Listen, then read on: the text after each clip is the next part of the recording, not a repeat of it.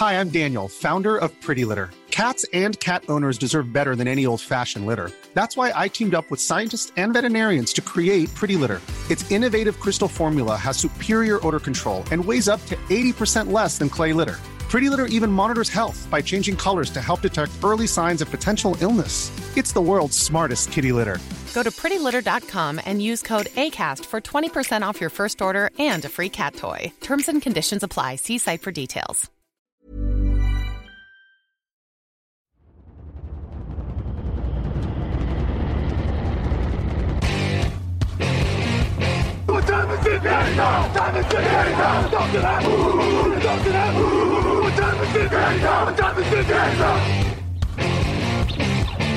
Got gun, Hulk left slot, Dixie left, T left. Mercedes, wide chip, Ricky, Fever left, 75, Katie, Omaha. Quick going.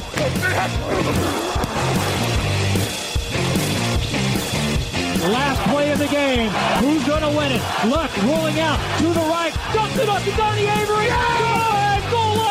Touchdown! Touchdown! Touchdown! Bonjour à tous, bonjour à tous et bienvenue pour cet épisode 399 du podcast de Touchdown Actu. Nous sommes passés à un numéro de, marqué d'histoire, mais on se, concentre, on se contentera de, de ce chiffre symbolique. Pour m'accompagner aujourd'hui pour parler draft comme tous les samedis, Kevin. Bonjour Kevin. Bonjour, bonne année à tous. Oui, bonne année, bonne année à tous. On a un programme riche à vous offrir pour, euh, pour cette nouvelle année. On va parler cornerback. On va parler demi-finale nationale du, du championnat universitaire. Et on va vous parler, comme d'habitude, de nos pépites. Et on ne perd pas de temps. On va tout de suite euh, aller sur notre premier sujet, à savoir qui est le meilleur cornerback de cette QV 2021. Okay, here we go. With the first pick in the 2020 draft, the Cincinnati Bengals select Joe Burrow, quarterback, LSU.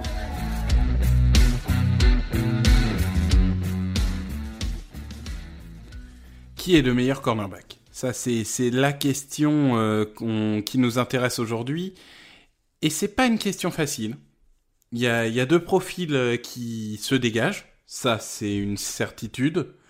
Encore que la classe est tellement homogène que euh, après euh, le combine, on aura peut-être d'autres euh, hiérarchies. Mais enfin, en tout cas, aujourd'hui, il y a deux joueurs.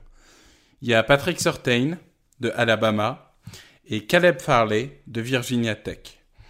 Patrick Surtain, on en a parlé lors du premier épisode dans un affrontement qu'il avait eu dans l'opposition de la semaine. Donc c'est 1m88 pour 91 kg. C'est un cornerback presque idéal. En termes physiques, on, va en parler. Et on a de l'autre côté Caleb Farley, 1m88 pour 93 kg. Donc deux joueurs euh, très similaires euh, en termes de, dimension physique. On va avoir trois catégories euh, qui vont nous, nous accompagner. Le physique, taille, poids, puissance, vitesse. La défense de passe, en homme à homme, en zone, en presse. Le ball skill, comme on l'appelle, les, capacités à, attraper le ballon. Et la défense de course, la vision et le plaquage. Kevin, je vais tout de suite euh, te, te laisser la parole sur ces deux joueurs, mais je vais d'abord rappeler leurs stats. Alors, Patrick Surtain, sur cette année, c'est 34 plaquages, dont 2,5 pour perte, une interception, un touchdown, 8 passes défendues. Et Caleb Farley a opt-out 2020, donc je vous donne ses stats 2019, 20 plaquages, 4 interceptions, un touchdown et 12 passes défendues. Donc euh, sur la première catégorie physique, taille, poids, puissance, vitesse, Kevin, quel est celui qui t'impressionne le plus, ou en tout cas quelles sont les caractéristiques des deux joueurs? Alors, celui m'impressionne qui m'impressionne le plus, c'est quand même Caleb Farley parce que il a, il a vraiment ce côté. Euh, bah, faut, savoir qu'il était receveur avant, donc il y a, le côté, bah, forcément, il s'est attrapé un ballon quand même, même si c'est peut-être pas un top receveur, sinon il y serait resté. Mais il a cette, euh, capacité à attraper le ballon, donc il a, il a aussi bah, le physique qui va avec, justement. Et c'est ça qui est, intéressant euh, dans les duels avec, des gros receveurs, que je pense par exemple dans la, NFC Sud ou des choses comme ça, des, des, Mike Evans, des Julio Jones, des choses comme ça, il va va pas être ridicule. Avec justement c'est 1m88.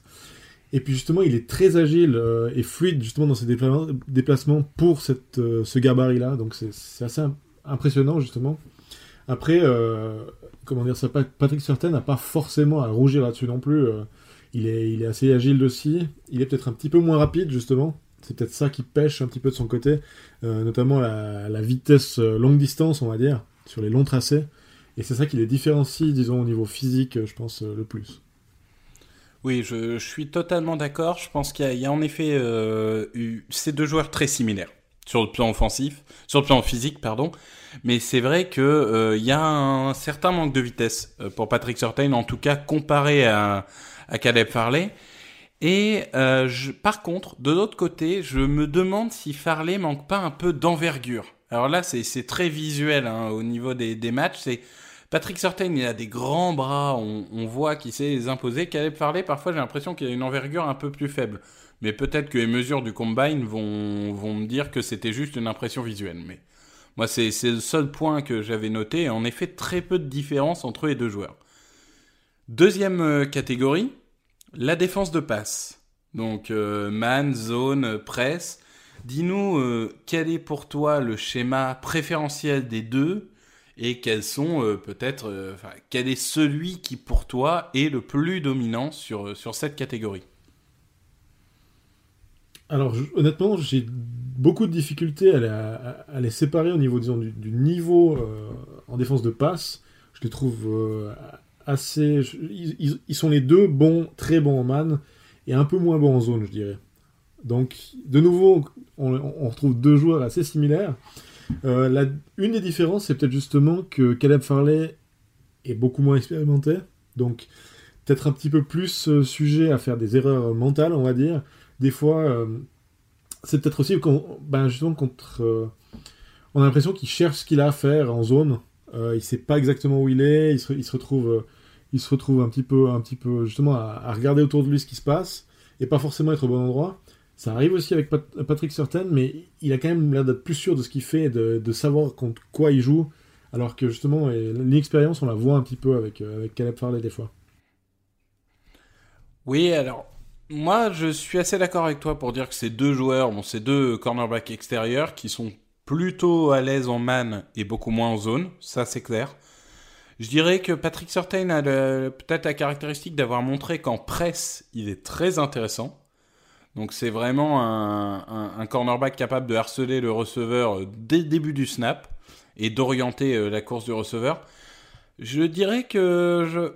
Caleb Farley a quand même, selon moi, une euh, caractéristique, c'est qu'il est, on l'a dit, plus rapide, que ce soit en vitesse pure ou en accélération. Et du coup, là où Patrick Surtain a parfois du mal à se reprendre lorsqu'il a fait un mauvais mouvement au départ, ou alors il va souffrir contre des petits receveurs qui sont rapides et qu'il n'arrivera pas à suivre. Caleb Farley, lui, il a cette capacité à, recover, comme on dit en anglais, donc à, se reprendre et vraiment à récupérer, même s'il a en effet une faillite mentale qui va lui faire perdre un yard ou deux yards sur le receveur, il a cette vitesse pure, ce, ce physique qui va lui permettre de, de rattraper son erreur. C'est ça que j'aime beaucoup chez lui.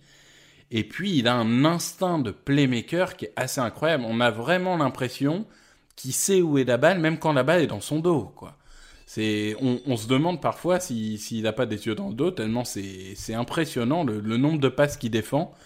Il y a vraiment, il y eu un moment en 2019, euh, quand on, dit souvent euh, à l'époque Darrell Revis, à Darrell Revis Island, il y avait, il y avait presque une Farley Island où on lui disait ok tu restes seul avec ton receveur mais pour autant le receveur il, voyait jamais la balle. Donc euh, j'aime bien j'aime bien ces joueurs qui sont capables d'être vraiment l'ombre du receveur et qui les lâcheront pas d'un demi yard moi c'est ça que, j'aime beaucoup chez Farley. Après c'est vrai tu l'as dit c'est moins expérimenté. Ça c'est clair.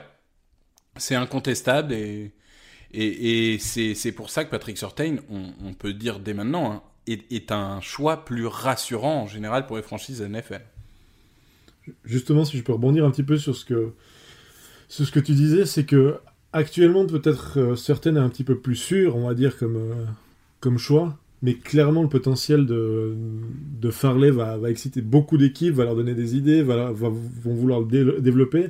Et si c'est pas forcément un, un cornerback peut-être jour 1, ça peut être un meilleur cornerback à terme que Patrick Certain. C'est ça que je pense de lui en fait. Ouais, je, suis d'accord. Il y a, un plancher qui est, plus bas, mais il y a un plafond qui est plus haut.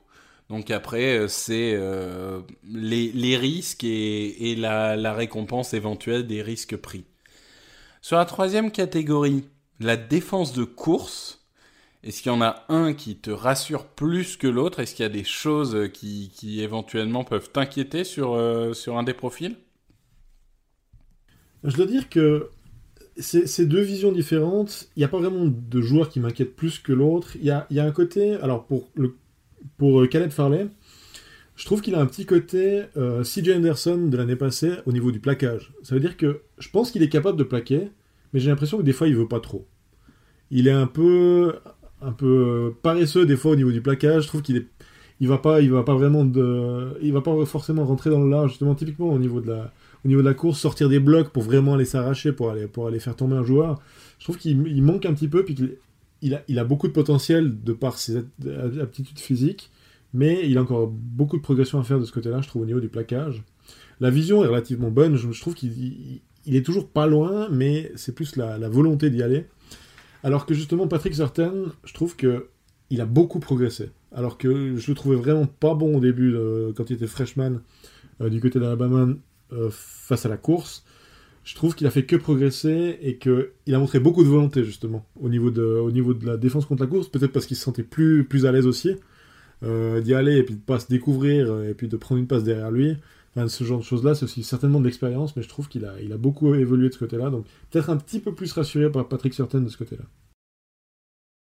Alors, je c'est assez drôle, mais en même temps, ça prouve qu'il y, a, une certaine réalité. C'est que j'avais noté aussi que Patrick Surtain à une époque était très inquiétant euh, dans son plaquage et euh, même dans sa vision du, jeu de course. C'est vrai qu'il est en progression. Et il m'inquiète toujours un peu en plaquage, mais il est en progression. Après, il sera toujours un peu limité. Ça sera jamais une bête euh, contre la défense de, de course. Caleb Farley, encore une fois, il a le potentiel, mais on en revient un peu à la même chose que pour la défense de la passe. C'est une sorte de diamant brut. Vraiment une sorte de diamant brut. Et on se dit qu'aujourd'hui, il manque un peu de technique. Parfois, en effet, il manque un peu de volonté. Alors, si c'est de la volonté, ça sera plus inquiétant. Parce que la technique, ça s'apprend. La volonté, euh, c'est quand même un mindset global euh, qu'il faut avoir des, des universités. Mais bon, c'est ces deux joueurs dont on peut discuter et qui en effet euh, sont euh, ont, tous les deux, c'est pas leur force, la défense de course, mais ils ont tous les deux le potentiel pour être tout à fait corrects en NFL. Et je pense que là-dessus, on a un peu fait le tour. Question un peu euh, brute, parce que forcément, ça, ça dépendra des équipes et de leurs projets, mais toi, demain, tu dois, euh, imaginons par exemple, je ne sais pas, je vais prendre euh, les Cowboys en 10. Tu dois prendre un des deux. Qui tu choisis? Euh, Je pense, si je suis les Cowboys, je prends plutôt Patrick Certain parce que ils ont déjà pris Trevon Diggs l'année passée, qui a un, qui a un cornerback hyper rapide. qui manque un petit peu de, de technique et tout ça, plutôt prendre le technicien par exemple. Ah, je comprends. Moi, je, pense en effet que voilà, il faut voir équipe par équipe. Mais par exemple, les, Cowboys, qui, quand j'ai regardé par exemple les mocks, c'est vrai qu'ils sont très susceptibles de prendre un cornerback en 10. Je pense en effet qu'ils se dirigeront plutôt avec, vers Patrick Surtain. Et dernière question, parce qu'on a, on a un peu de temps sur euh, le timer. On l'a dit, c'est une classe très homogène. Est-ce que toi, tu vois des cornerbacks qui pourraient bousculer cette hiérarchie? D'ici le, le Senior Bowl, le, Combine, etc. Donc, donc passer devant les deux là? Oui, passer devant un des deux ou passer devant les deux. Honnêtement, s'en rapprocher peut-être, mais euh, on va en parler d'un plus tard, qu'il faut pas enterrer tout de suite. Mais, euh, mais je dois dire que déplacer ces deux-là, je vois mal pour l'instant. Euh, ça va certainement arriver parce qu'il y en a certainement un qui va faire un combine énorme et puis on va pas le voir venir, comme toutes les années. Mais comme je suis pas un énorme fan du combine, je, je risque de pas forcément bouger mes, mes positions euh, de ce côté-là. Parce que moi, je, je, donne juste un nom à nos auditeurs qui, qui pourront se renseigner. Moi, c'est vrai que pendant euh, un moment, et il est encore pas très loin, j'ai Jesse Horn de South Carolina que j'ai euh, pas très loin des deux. Et c'est vrai que parfois je me dis qu'on est à un bon combine de le voir peut-être intégrer le, top 2 dans certaines mocks. Donc voilà, c'est un, un nom qu'on vous donne et, et vous pouvez, euh, comme pour tous les noms qu'on vous donne, n'hésitez pas à aller sur YouTube, regarder des vidéos et, et vous faire votre propre avis parce que y a, ça fait aussi partie du jeu et c'est ça qui, qui est amusant euh, avant la draft. Bon, bah je pense qu'on a fait le tour. On va tout de suite passer aux demi-finales nationales et à notre affrontement de la semaine. Et on va parler d'une euh, université que tu aimes beaucoup, qui est celle d'Ohio State. Ladies and gentlemen, uh, let's get ready to rumble! Nous allons donc parler de la demi-finale qui a eu lieu entre Ohio State et Clemson. Il y a eu un affrontement qu'on voulait voir euh, avec, euh, avec impatience. Alors on va tout de suite dire, ça a été plus une boucherie qu'un affrontement. Mais bon, on, on a donc d'un côté Chris Olave, le wide receiver de Ohio State, 1m85, 85 kg, et euh, Darian Kendrick, le cornerback de Clemson, 1m83, 86 kg. On va commencer par Chris Olave, qui dans ce match a réussi 6 réceptions, 132 yards et 2 touchdowns. Est-ce que tu peux nous dire le point fort que tu as vu dans ce match euh, que tu souhaites évoquer pour Chris Olave? Euh, Il y en a pas mal, mais le point fort, on va dire, c'est les tracés. Enfin, y. Je sais pas s'il y a un meilleur coureur de tracé dans cette draft que Chris Olave. Euh, c'est vrai qu'il est un petit peu, euh, comment dire ça, il, est un petit peu léger, on peut dire, comme ça, mais c'est vraiment, euh, il est capable de faire des tracés, justement de lâcher des, des mecs sur, sur quelques pas, c'est assez incroyable. Alors c'est sûr que au niveau route runner, comme on dit, comme tu dis, le, le, le, tracé, la, manière de courir est tracée. On a, on a des bons, on a des bons clients. Hein. On a du Rashad Batman, on a du Jamar Chase, mais c'est vrai que c'est peut-être le meilleur de cette UV. Et nul doute, je pas encore dit, mais que déjà qu'il était projeté entre la fin du, premier et le deuxième tour, nul doute que sa performance en demi-finale nationale va beaucoup l'aider euh, dans, la cote qu'il va avoir euh, pour le, futur. Un défaut, peut-être, alors sur ce match, un peu difficile d'en trouver parce qu'il a presque fait le match parfait, mais sur euh, la saison, peut-être, est-ce qu'il y, qu'il y, a un défaut, quelque chose qui te fait un peu peur chez Chris Olave? Oui, alors justement, bah, typiquement, c'est quand même assez un speedster, euh, même s'il est capable de, justement de, faire des très bons tracés, mais il a quand même une vitesse de pointe qui est intéressante. Mais la chose, c'est justement, qu'il est, assez léger. Donc euh, les réceptions contestées, ces choses-là, ou bien quand il joue en presse, face à, face à de la presse, il a un peu plus de peine justement à s'en défaire. Euh, c'est pas à tous les coups, donc la presse, on va dire que c'est un peu du 50-50. Des fois, justement, avec sa vitesse et avec ses changements de direction, il est capable de la battre.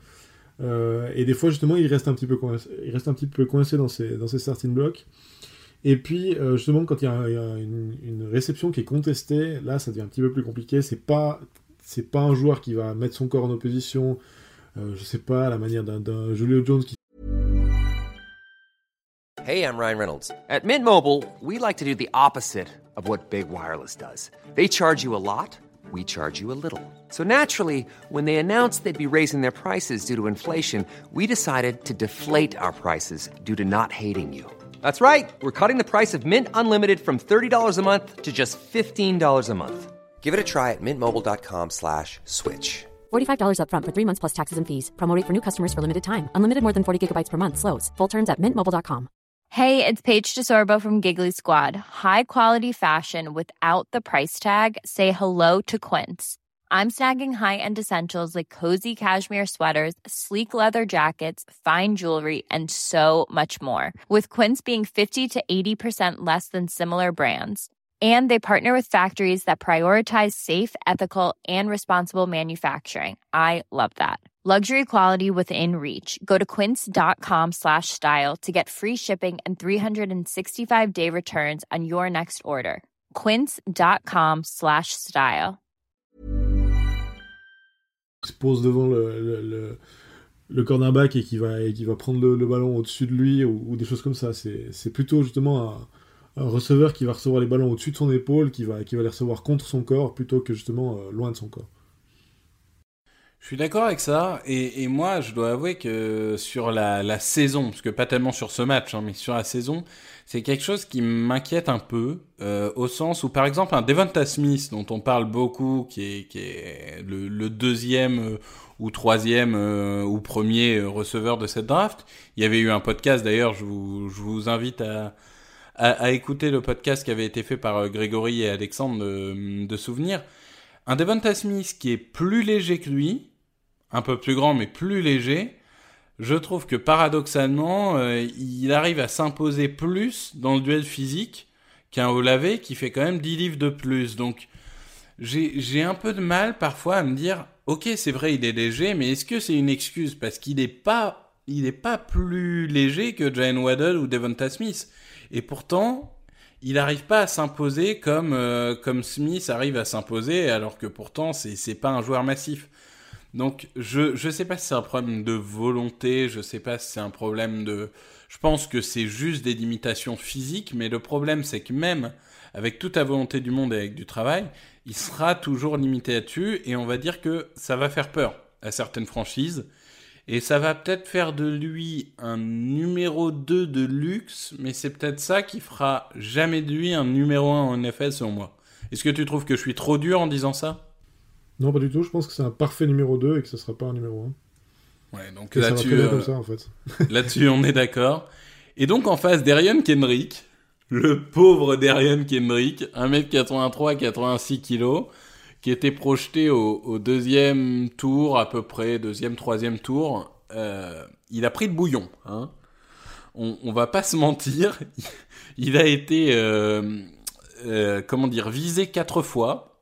Le receveur a réussi quatre réceptions, 122 yards et deux touchdowns, dont d'ailleurs un touchdown de 50-60 yards, je me souviens plus exactement, de Chris Olave. Donc voilà, c'est, c'est, on, on va le dire, sur ce match-là, c'est une catastrophe.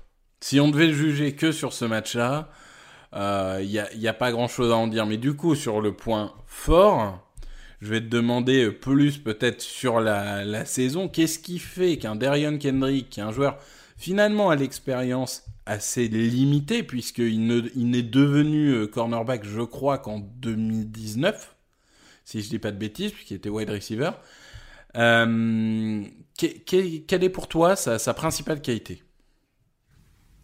Alors, ben peut-être le fait d'être extrêmement compétitif, j'ai l'impression que... Ben alors, tu disais, il a été receveur. Alors oui, il a été receveur seulement depuis euh, début 2019. Avant ça... Euh, il a été cornerback, pardon, depuis 2019. Avant ça, il était receveur. Et avant ça, il était encore quarterback. Donc, il a toujours réussi à passer les...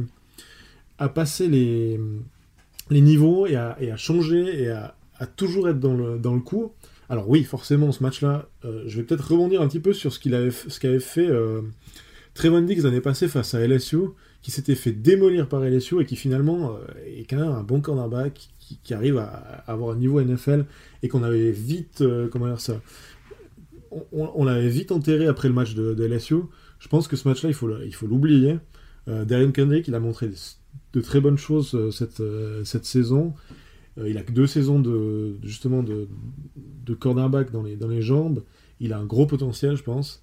Et que et, justement, bah, sa, qualité première, c'est justement de, de, s'ajuster à, la situation. Et puis je pense qu'il va pouvoir le faire même, même en passant à l'échelon supérieur.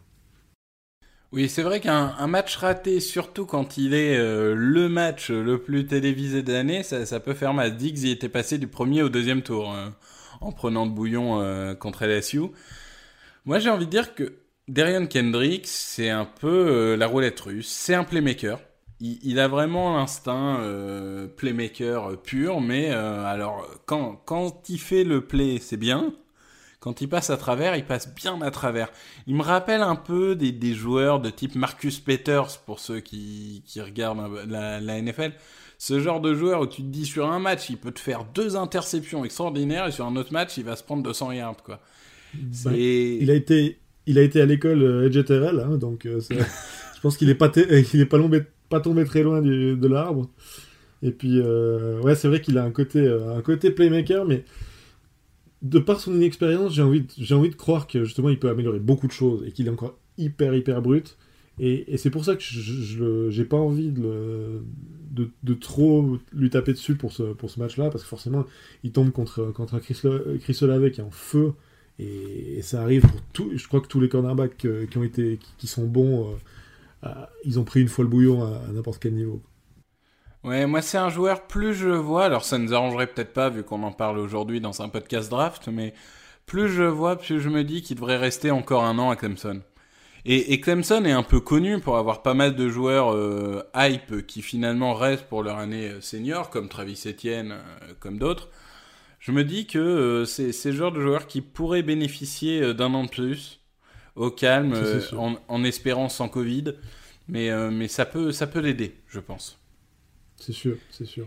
Il Donc, devrait le faire, mais l'appel ouais. de la NFL, en plus dans une draft qui est un peu incertaine, ou, ou peut-être que justement il serait un petit peu plus haut que s'il fait une mauvaise saison l'année prochaine, c'est toujours la même chose.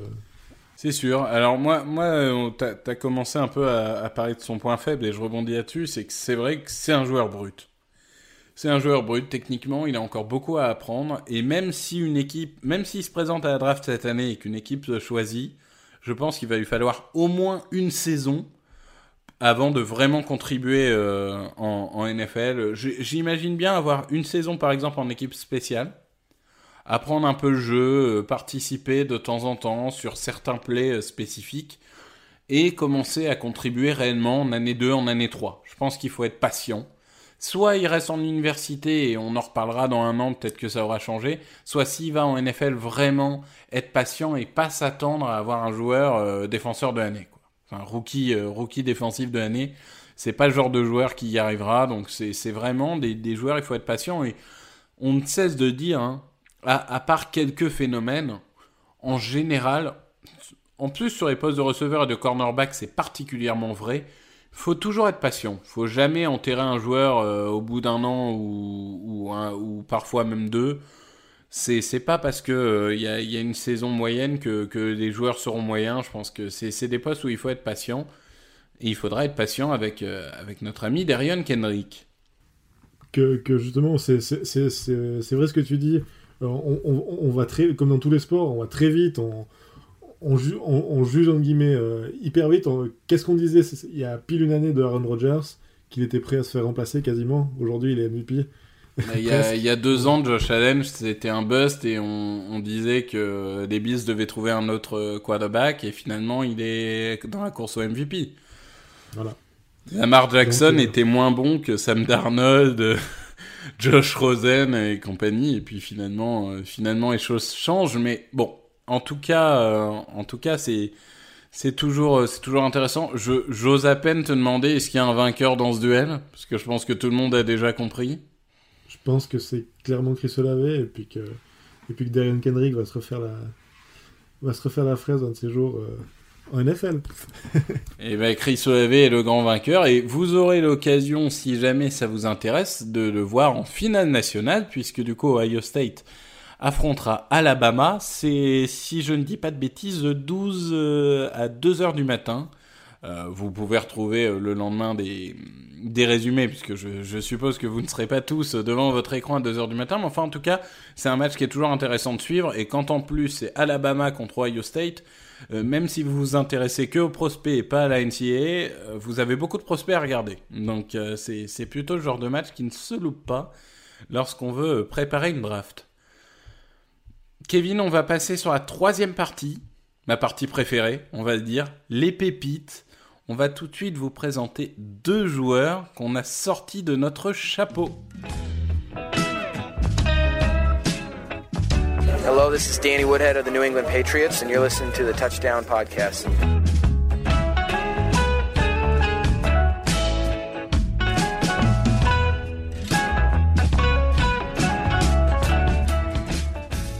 deux joueurs. Alors, je vais commencer par le tien, et, et c'est juste pour rappeler quelque chose qu'on parlait de draft profonde sur les cornerbacks. C'est vrai des running backs, puisque pour la troisième fois en six épisodes, on va vous présenter un running back dans les Seepers, et c'est pas pour rien, c'est que vraiment cette, euh, cette cuvée est extrêmement profonde. Et tu vas nous parler de Caleb Huntley, running back de Ball State, donc vainqueur de la MAC cette année, si je ne dis pas de bêtises. Surprise générale contre le, Buffalo de, de, notre Frenchie Jordan Avisé. Dis-nous euh, pourquoi tu as choisi ce joueur, qu'est-ce qui t'attire chez lui? Il est projeté aujourd'hui plutôt fin fin de draft. Hein, pour le coup, euh, vraiment, euh, on, est sur du 6e, 7e tour. Oui, je crois que on peut presque même dire 7e.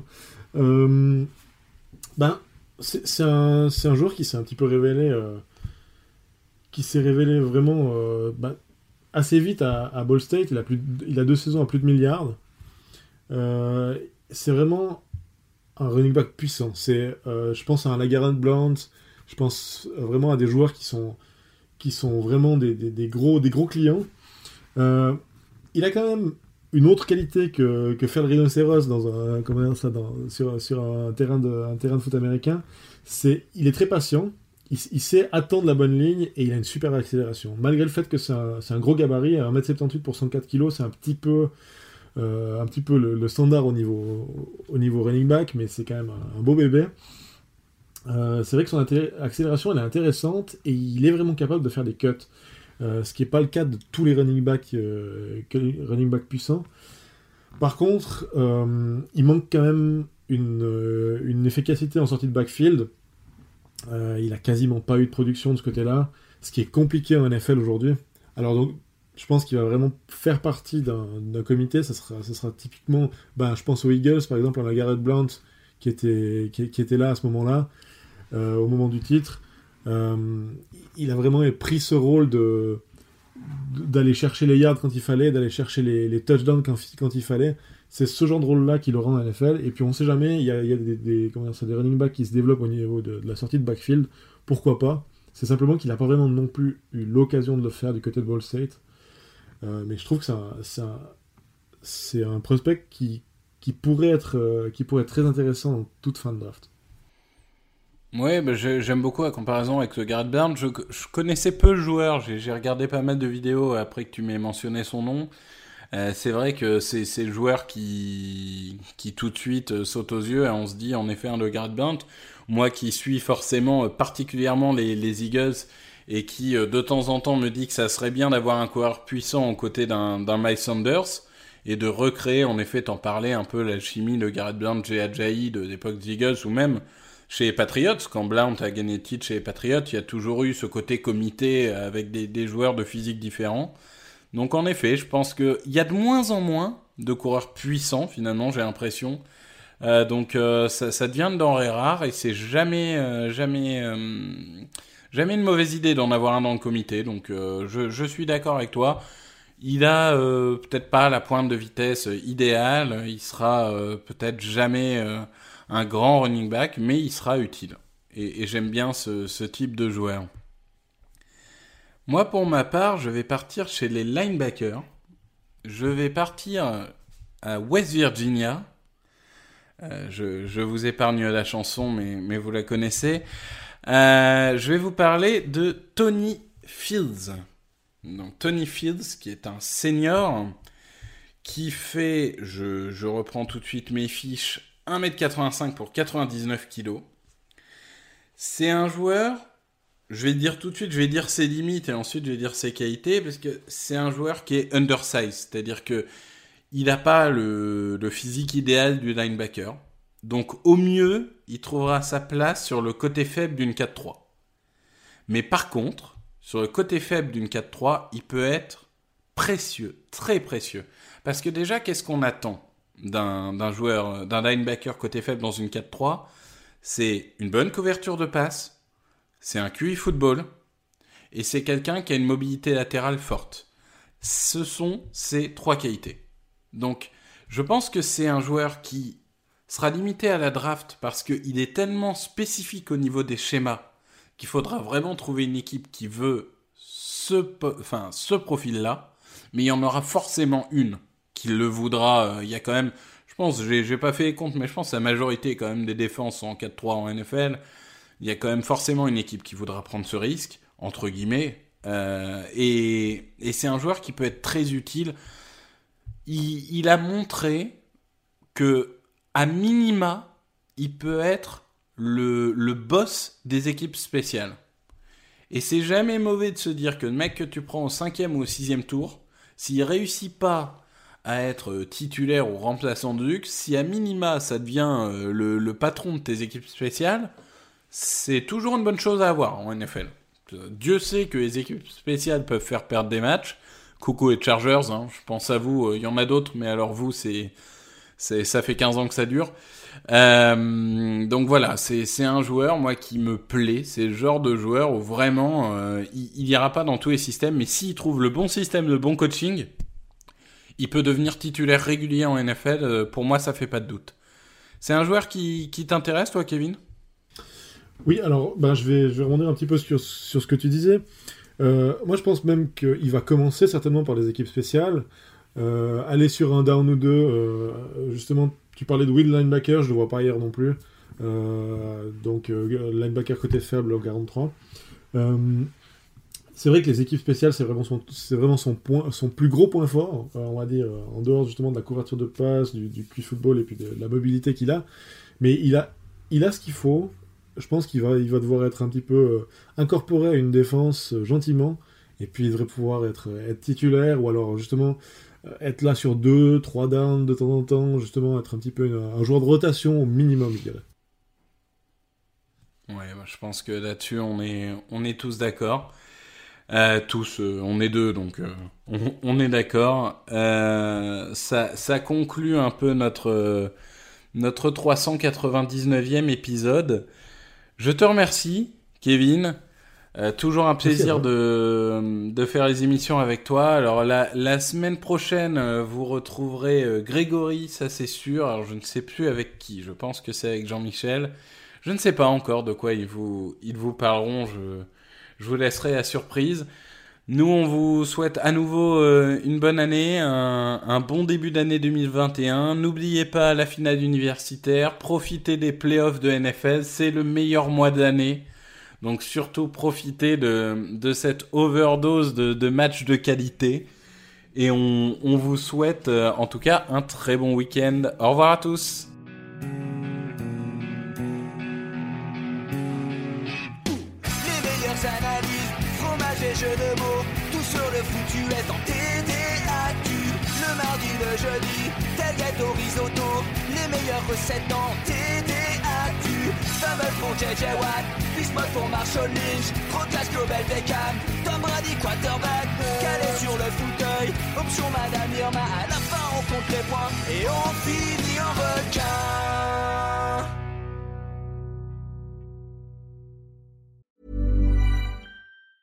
Planning for your next trip? Elevate your travel style with Quince. Quince has all the jet setting essentials you'll want for your next getaway, like European linen, premium luggage options, buttery soft Italian leather bags, and so much more. And is all priced at 50 to 80% less than similar brands. Plus, Quince only works with factories that use safe and ethical manufacturing practices. Pack your bags with high-quality essentials you'll be wearing for vacations to come with Quince. Go to quince.com slash pack for free shipping and 365-day returns.